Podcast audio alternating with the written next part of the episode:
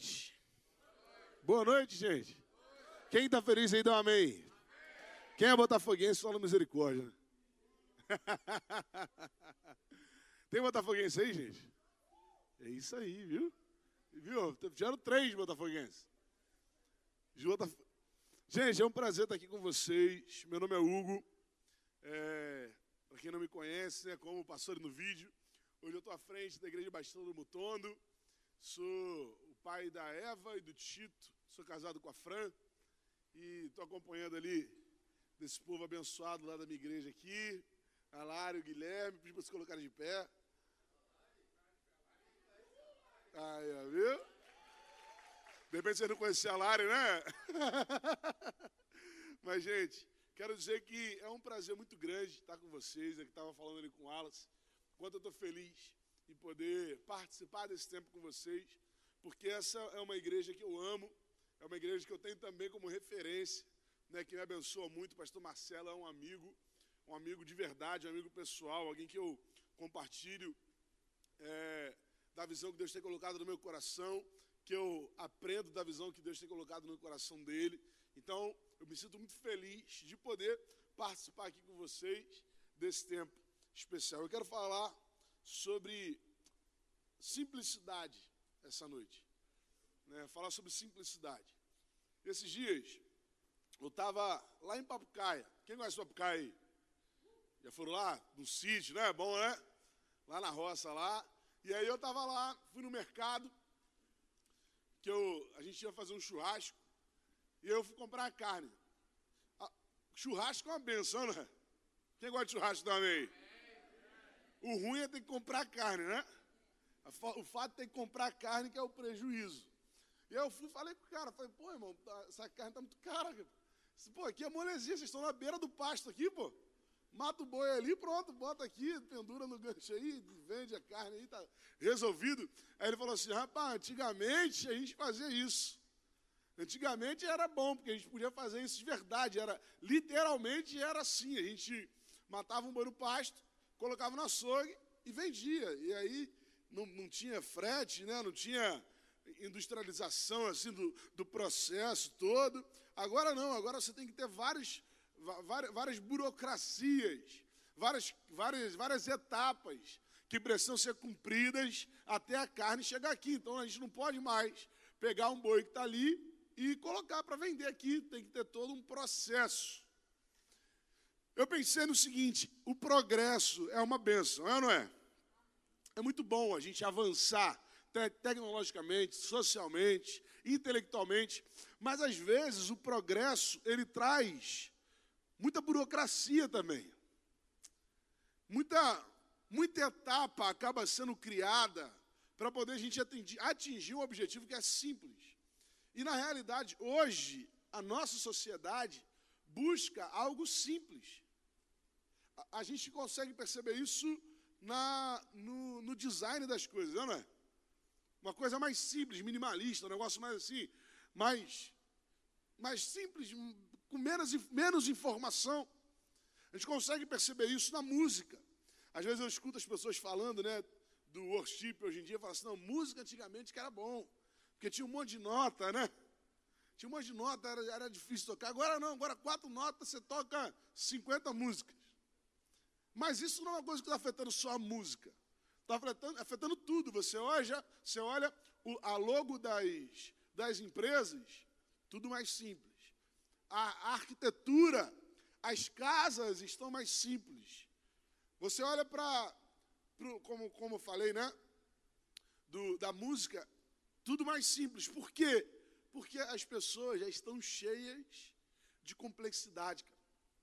cheias de burocracia. As pessoas querem voltar à essência. E não sou só eu que estou falando isso para você. Por exemplo, quando a gente olha para grandes empresas, a Apple. A Apple é uma empresa que propõe o simples. Cara. É uma empresa que consegue transformar um computador, colocar um computador na palma da mão e ter um botão só. Até pouco tempo atrás tinha um botão, né? Agora nem botão tem mais. Os caras nem botão usam mais. Para poder simplificar, o Steve Jobs, né, que foi o fundador da Apple, né, já, não, já morreu. Mas ele sempre usava calça preta, não, calça jeans e blusa preta. Quem já viu algum vídeo de Steve Jobs aí? Quem sabe quem é o Steve Jobs? Levanta a mão aí. Vocês já repararam isso? Que ele sempre estava com essa roupa? Era sempre calça jeans e blusa preta. E às vezes ele ia apresentar um novo iPhone, ia apresentar um Apple Watch ou o iPad, ele ia colocava um blazer em cima da roupa que ele já estava. Porque a Apple já tinha entendido que as pessoas buscam a simplicidade. A Google percebeu que as pessoas procuram a simplicidade. Quando você. A Google é o único site de busca que existe, sim ou não? Sim ou não? Não. Mas ele é o mais usado, sim ou não?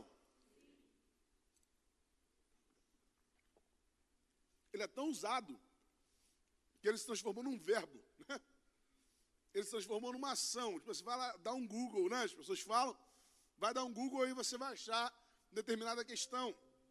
Ele é tão usado que as pessoas nem conhecem outros sites de busca a não ser o Google. Só que quando você entra num site de, de busca qualquer, tem pouca ou muita informação. Quem já entrou em algum outro site de busca, né? Tem pouca ou muita informação? Tem muita, né? Você entra para fazer uma busca e tem notícia, tem um monte de coisa que você não quer. Você, agora, você entra no Google, tem o quê? Um lugar para você fazer busca. Simples, não é? É uma coisa tão simples. Um site de busca que se propõe a fazer buscas. Empresas entenderam isso, os designers entenderam isso, os músicos entenderam isso, mas Jesus sempre soube disso. Jesus sempre soube que a gente precisava largar toda a burocracia e voltar para a nossa essência. Jesus sempre soube que a gente precisava largar toda a nossa casca para voltar à nossa essência. Por exemplo, um dos, um dos textos mais emblemáticos, assim, mais conhecidos, eu tenho certeza que você já ouviu falar sobre ele, é o texto é, de quando Jesus é confrontado sobre o maior mandamento. Por quê? Jesus estava entrando num cenário religioso, vivendo naquele período, um cenário religioso muito corrompido, muito poluído, muito congestionado, muito confuso. Haviam fariseus, herodianos, zelotes, essênios, saduceus, um monte de gente que pensava sobre a mesma coisa, ficava ali pensando ao redor da lei. Esses líderes, olha só, presta atenção, esses líderes tinham desenvolvido 613 leis com base na Torá. 613 leis, 613 mandamentos com base na Torá. Eles escolheram 613 porque era o número de palavras que tinham no texto dos Dez Mandamentos que foi registrado por Moisés. Eles pegaram esses 613 mandamentos e dividiram em duas partes: os mandamentos afirmativos e os mandamentos, e os mandamentos negativos. O que, que é isso, pastor? Os mandamentos afirmativos é você deve fazer isso. Os mandamentos negativos, você não pode fazer isso. Então ele separava naquilo que você deve fazer, você é obrigado a fazer, e naquilo que você não pode fazer de maneira nenhuma. 248 desses 613 mandamentos eram afirmativos. Um para cada parte do corpo, na classificação judaica, na maneira que eles tinham ali de pensar, havia um mandamento afirmativo para cada uma parte do nosso corpo. 365 negativos, um para cada dia no ano. Então, olha, olha o que, que os caras fizeram. Eles pegaram a lei, separaram, tiraram 603 mandamentos, uma para cada palavra, separaram em 248 afirmativos, 365 negativos. É, 248 afirmativos, 365 negativos, um para cada parte do corpo, outro para cada dia no ano. E aí, no meio disso tudo, sabendo os fariseus, sabendo que Jesus havia deixado os saduceus sem resposta, perguntam para ele: Senhor, no meio de 613 mandamentos, 248 afirmativos, 365 negativos, um para cada parte do meu corpo, outro para cada dia do ano, qual é o maior mandamento? Você conseguiu entender qual foi o tamanho da pergunta que esse cara fez? Você conseguiu entender a complexidade da pergunta que esse cara fez, que esse fariseu fez? Aí Jesus pegou, pegou essa pergunta e falou assim: ó, eu não vou responder só sobre a lei. Eu vou falar toda a lei e os profetas dependem de amarás o Senhor teu Deus de todo o teu coração, de toda a tua alma e de todo o teu entendimento. E o segundo, semelhante a esse, é semelhante a esse é amar o próximo como ti mesmo. Destes mandamentos dependem toda a lei e os profetas. Irmão, você não sabe os 613 mandamentos, mas você sabe que você deve amar o seu Deus acima de todas as coisas, de toda a tua alma, de todo o teu entendimento. Você sabe que você precisa amar o teu próximo como a ti mesmo. Se você fizer isso, você vai cumprir a lei. Olha como Jesus é simples. Olha como Jesus é capaz de simplificar aquilo que eu e você fazemos questão de dificultar. Você quer ver uma outra, um outro momento? É o momento que Jesus chega lá no templo. Jesus chega no templo. E o templo está completamente congestionado. Jesus sempre simplifica o acesso das pessoas a Deus, irmão a gente cria um monte de etapas, não é? Fulano quer se batizar, mas tem que fazer a classe discipulado, tem que ver se está casado, tem que ver se ele parou de fumar, tem que ver se parou de fofocar, tem que ver se parou de, de, de mentir, tem que ver se parou de torcer para o Vasco, tudo de ruim. Que ele fazia antes, não pode fazer mais, não é? A gente começa a criar um monte de burocracia. Não, irmão. Jesus simplifica o acesso. Quando Jesus chega no templo, haviam pessoas vendendo ofertas. Tem gente que fala assim: hum, vai ter loja na igreja, não é? Aqui não tem mais isso, não, né? Já acabou, né? Mas hum, vai vender blusa, a igreja lucrando, meu Deus. Jesus tirou vendas, a venda da igreja. Irmão, não, não é isso. O que aqueles homens estavam fazendo não era vender camisa do, do, do Congresso. Eles estavam usurpando a fé das pessoas. Eles estavam falando assim: olha, para você conseguir ofertar, você vai ter que comprar aqui a pombinha comigo, vai ter que comprar o cordeiro comigo, vai ter que comprar a novilha comigo, você vai ter que dar o seu jeito, você vai ter que comprar comigo. Os gentios vinham até o templo e os judeus usurpavam a fé deles, ou seja, se aproveitavam daquela fé. Criavam etapas, criavam uma burocracia que eles precisariam ali comprar com eles lucrando em cima da fé. O pecado, irmão, é a gente usar a fé das pessoas para gerar lucro. O pecado é a gente se aproveitar da fé das pessoas para enriquecer. Esse que era o problema. E aí Jesus, irmão, chega condenando aquilo. Porque além de ter aqueles que usurpavam a fé, haviam aquele que, aqueles que usavam a casa de Deus como uma casa de câmbio. Como assim? O povo que vinha era um povo gentio, judeus de vários lugares, que iam até Jerusalém para prestar culto. Quando eles chegaram lá, eles não tinham o dinheiro para comprar na moeda judaica. Como assim, pastor? Imagina, quem tem parente que mora fora do Brasil? Alguém tem? Imagina que esse, esse seu parente, ele é brasileiro, sim ou não? Quem, é, quem, quem tem parente brasileiro que está lá fora, levanta a mão aí. Imagina quem está lá nos Estados Unidos, ganhando em dólar, né? Que benção, ó. Cinco por um, olha que benção, né? Compra o italiano com um dólar. E aí veio, veio para o Brasil. Ele chegou aqui, veio para a Rua da Feira, né?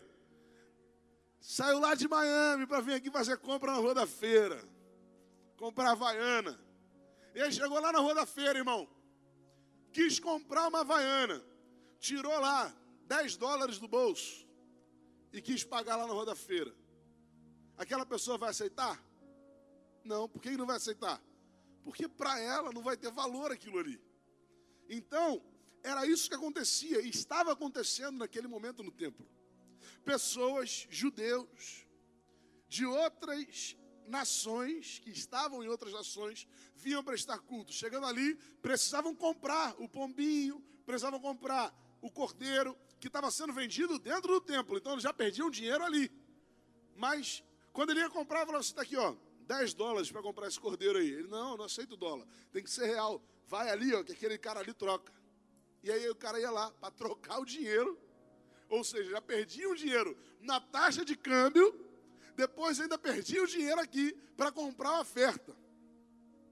Está conseguindo entender o que, que acontecia quando Jesus chegou quebrando tudo dentro do templo? Além das pessoas que usavam o templo de forma é, transitória, simplesmente para passear por ali. Aí, irmão, Jesus não aceita. Jesus não aceita a gente usurpar as pessoas.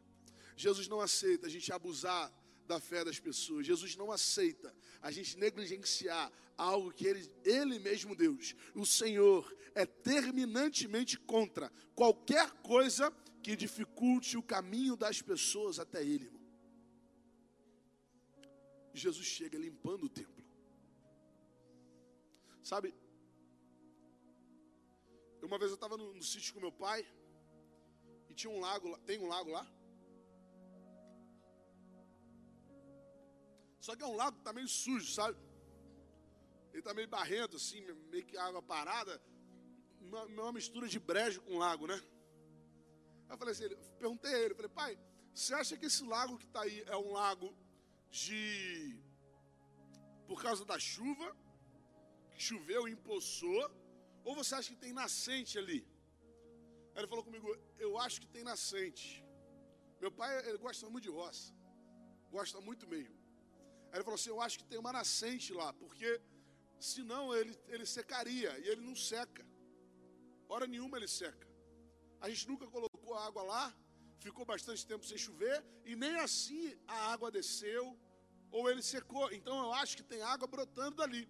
Só que a nascente está suja a gente precisa encontrar a nascente para poder limpar em volta da nascente, para ele voltar a brotar uma água limpa. Sabe, é isso que está acontecendo com a gente dentro da igreja. É isso que está acontecendo com a gente. Deus quer dar água limpa para a gente. Mas existem várias coisas que a gente mesmo criou, sobrepondo essa nascente sujando essa nascente. E a gente está satisfeito em beber água suja. A gente está satisfeito em beber água suja. Você já ouviu falar no rei Ezequias?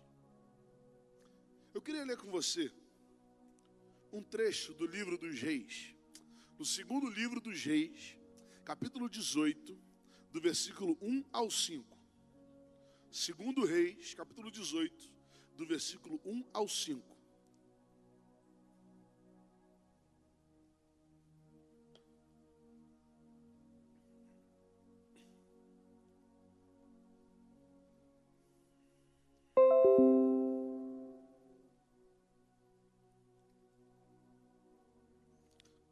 Segundo Reis 18, do verso 1 ao 5. Quem achou, fala amém. Diz assim: no terceiro ano do reinado de Oséias, filho de Elá, rei de Israel, Ezequias, filho de Acais, rei de Judá, começou a reinar. Ele tinha 25 anos de idade quando começou a reinar. E reinou 29 anos em Jerusalém. O nome de sua, o nome de sua mãe era Bia, filha de Zacarias. Ele fez o que o Senhor aprova, tal como tinha feito Davi, seu predecessor removeu os altares idólatras, quebrou as colunas sagradas e derrubou os postes sagrados. Despedaçou a serpente de bronze que Moisés havia feito, pois até aquela época os israelitas lhe queimavam incenso. Ela era chamada Neustã. Ezequias confiava no Senhor, o Deus de Israel. Nunca houve ninguém como ele entre todos os reis de Judá, nem antes e nem depois dele. Irmãos, nós somos jovens, amém? Quem é jovem, dá uma glória a Deus aí. Jovens e adolescentes, né? Cadê os jovens e adolescentes da igreja? Dá um amém aí, gente. Amém. Eu também sou jovem, eu estou gasto. Estou gasto. Fiquei muito tempo na, no sol, mas, mas eu sou jovem. Estou careca barrigudo, mas estou com meus 34. Cheguei a travar para lembrar da idade aqui, né? Estou com 34, sou jovem ainda. A gente, como jovem, a gente quer inovar, é ou não é? A gente começa a pensar em várias coisas, a nossa cabeça começa a ter várias ideias, vários objetivos, várias questões que a gente pensa, que a gente idealiza. Mas, antes de tudo, se a gente quer viver a vontade de Deus, a gente vai perceber que Deus não quer que a gente inove. Guarda isso. Deus não espera uma geração que traga inovação. Deus espera uma geração que compreenda a vontade dele. E geralmente, alguém já veio antes da gente fazendo a vontade dele. A maioria das vezes a gente não precisa olhar para frente, a gente precisa olhar para trás. Sabe, eu tenho falado muito lá na igreja sobre isso. Eu creio em um avivamento para São Gonçalo. E eu creio que isso não vai acontecer através de uma igreja que se acha rainha da cocada preta, irmão. Deus vai levantar igrejas espalhadas pela nossa cidade, que o amem de verdade, que busquem a essência, e a glória do Senhor vai ser revelada sobre o nosso povo.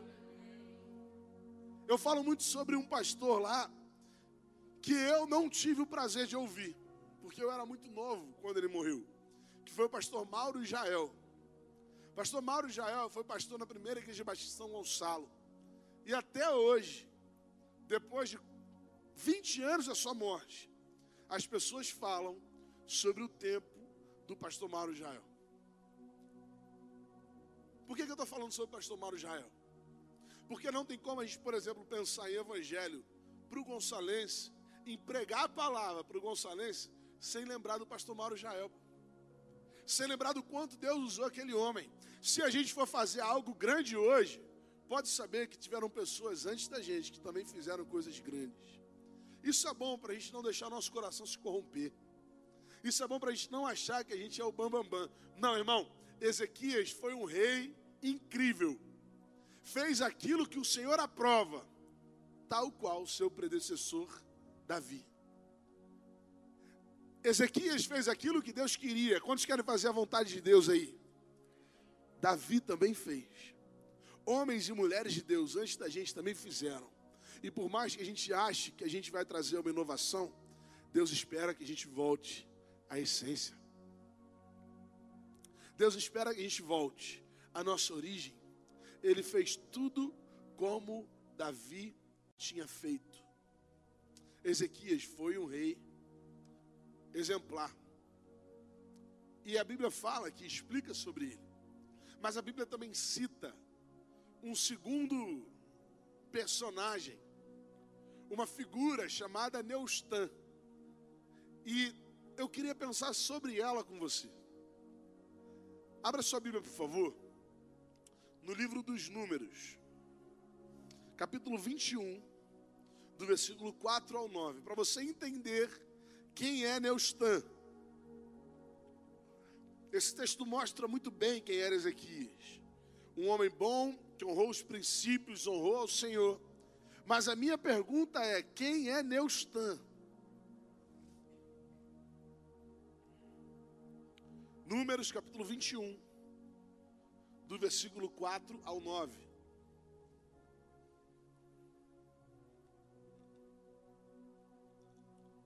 Quem achou e falou amém? Vamos junto comigo, isso aí. Partiram eles do Monte Or pelo caminho do Mar Vermelho para contornarem a terra de Edom. Mas o povo ficou impaciente no caminho e falou contra Deus e contra Moisés, dizendo: Por que vocês nos tiraram do Egito para morrermos no deserto? Não há pão, não há água, e nós detestamos essa comida miserável. Olha o que, que o povo estava falando, irmão. Povo estava falando isso sobre o maná. Nós detestamos essa comida miserável. O povo falava isso sobre a provisão do Senhor. Então, o Senhor enviou serpentes venenosas que morderam o povo e muitos morreram. O povo foi a Moisés e disse: Pecamos quando falamos contra o Senhor e contra você. ore pedindo ao Senhor que tire as serpentes do meio de nós. E Moisés orou pelo povo. O Senhor disse a Moisés: Faça uma serpente e coloque-a no alto, de, no alto de um poste. Quem for mordido e olhar para ela viverá. Moisés fez então uma serpente de bronze e a colocou no poste. Quando alguém era mordido por uma serpente e olhava para a serpente, para a serpente de bronze, permanecia vivo. Essa era Neustã. Essa era a semente que a Bíblia fala no livro dos Reis, que foi construída por Moisés. Neustã foi uma provisão do Senhor para o povo. Imagina, o povo vivia um tempo de aflição, um tempo de dificuldade. O povo vivia um tempo de trevas, um tempo de morte. Deus traz uma provisão ao povo. Só que o resultado disso foi idolatria. Pensa no seguinte, essa, essa serpente, ela era uma alusão, né? era uma referência, ela apontava para o próprio Jesus. Essa serpente era o símbolo da maldição. O que, que afligia o povo? Eram serpentes, não era? Não eram serpentes que picavam o povo, sim ou não? Sim. Deus mandou construir o que? Uma serpente. O símbolo da maldição. A Bíblia fala que Jesus se tornou maldição por nós. Ele trouxe sobre ele todo o pecado da humanidade, a ponto de Deus não conseguir se aproximar dele. E ele fala: Pai, por que me desamparaste? Sentindo todo o peso do pecado sobre os seus ombros, Jesus se tornou o símbolo da maldição naquele momento, irmão. Como uma serpente que afligiu o povo e foi erguida. Jesus se tornou pecado e se ergueu por nós. A serpente era feita de bronze. Em toda a Bíblia, quando a gente lê sobre esse elemento, o bronze, ele aponta para juízo. Fala sobre juízo. Então, uma serpente de bronze falava sobre juízo, assim como Jesus falava sobre o juízo de Deus sobre a humanidade. Aquela serpente foi erguida num poste, Jesus foi erguido em uma cruz. Aquela serpente livrava o povo do veneno das cobras. Jesus livrava o povo do veneno do pecado aquela serpente, lá em Números, apontava para Jesus, mas ela não era Jesus. Pastor, o que isso tem a ver com a minha vida? Às vezes a gente pega algumas coisas que nos abençoaram e coloca num pedestal, substituindo o nosso relacionamento com Deus por elas. Vou te dar um exemplo. Quem já foi abençoado num congresso como esse? Dá amém. É uma benção, né? Mas ele não é o próprio Deus. Tem gente idolatrando eventos. Tem gente idolatrando serviço. Tem gente se ocupando para esconder a sua falta de intimidade. Porque a gente fica muito satisfeito em se tornar ocupado. A gente fica muito satisfeito em parecer ocupado demais. O acúmulo de coisas pode parecer, pode fazer com que pareça que está tudo bem, quando não está tudo bem. É um disfarce que a gente usa para a nossa falta de vida com Deus. Porque um dia a gente foi abençoado por aquilo. Vou dar outros exemplos. Um exemplo clássico para mim, tá? Quem já fez radical aí? Eu, eu já fiz também, estou levantando minha mão. Foi benção, sim ou não? Para mim também foi, eu fui muito abençoado quando fui no radical. Mas qual é o problema? As pessoas começaram a idolatrar o radical. Colocaram o radical num pedestal, como se o radical fosse a igreja, ou como se o radical fosse o próprio Deus.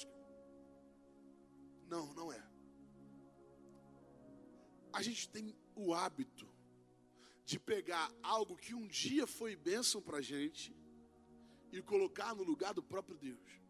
Isso pode ser um evento, pode ser uma pessoa, pode ser um ministério, pode ser uma área de serviço, podem ser tantas coisas que serão neustan para a gente. A gente vai estar se esquecendo daquilo ou daquele que realmente fez a obra, por conta daquilo que aconteceu através da obra. A gente critica muitas pessoas que carregam um tradicionalismo, não é? É isso que acontece. Pessoas foram abençoadas naquele momento e elas carregam como uma caixa aquela forma, mas nós estamos criando uma nova idolatria, um novo formato, onde Deus só vai fazer dessa maneira, onde Deus só vai agir daquela forma, onde Deus só vai, só vai acontecer se acontece isso, aquilo ou aquilo outro, tal música, tal é, momento, tal iluminação, tal volume, tal estilo de culto. Porque um dia a gente foi abençoado por isso. Só que isso tirou a nossa essência. A gente começou a idolatrar os formatos. A gente começou a idolatrar as pessoas. Quando na verdade a gente se esqueceu de quem verdadeiramente é o próprio Deus. Nós temos gerado ídolos. E os ídolos não são os santos do catolicismo. Os ídolos são as pessoas que têm tirado a nossa essência, porque a gente está fazendo, não é a pessoa não. Um dia a gente foi abençoado e a gente idolatra, a gente coloca em cima de um altar. Muitos de nós passamos mais tempo fazendo a igreja do que sendo a igreja. A igreja é aquela que faz discípulos. E fazer discípulo, irmão, é relacionamento. Fazer discípulo é ter vínculo, é ter laço, é ter aliança. Cumprir o ídolo do Senhor. O que está impedindo a gente de fazer isso? É algo tão simples. E a gente complica tanto, não é? Eu complico. Eu estou falando aqui porque eu complico. Porque eu pego uma frase de Jesus e preparo um sermão de 40 minutos. Coisa que ele falou em uma frase, eu tenho que demorar 40 minutos para falar. O que, que tem tomado o nosso lugar? Nós precisamos confiar que o Senhor é quem faz essa obra, irmão.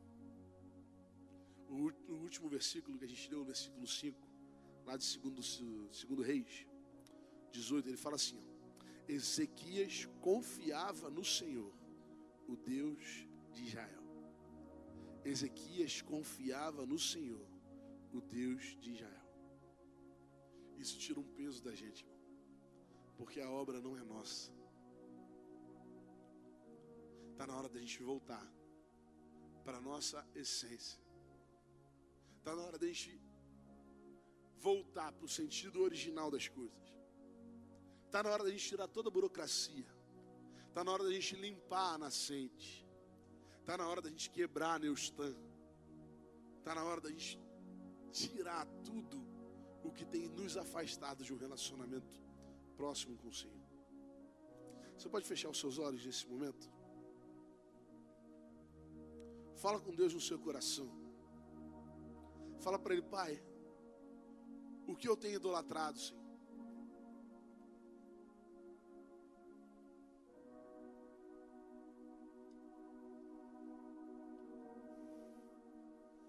O que tem tomado o seu lugar no meu coração? Isso pode ser o meu próprio ministério, Pai. Às vezes eu estou idolatrando o meu ministério e não estou adorando ao Senhor. O que eu tenho idolatrado, Pai? O que tem tomado lugar do Senhor no meu coração?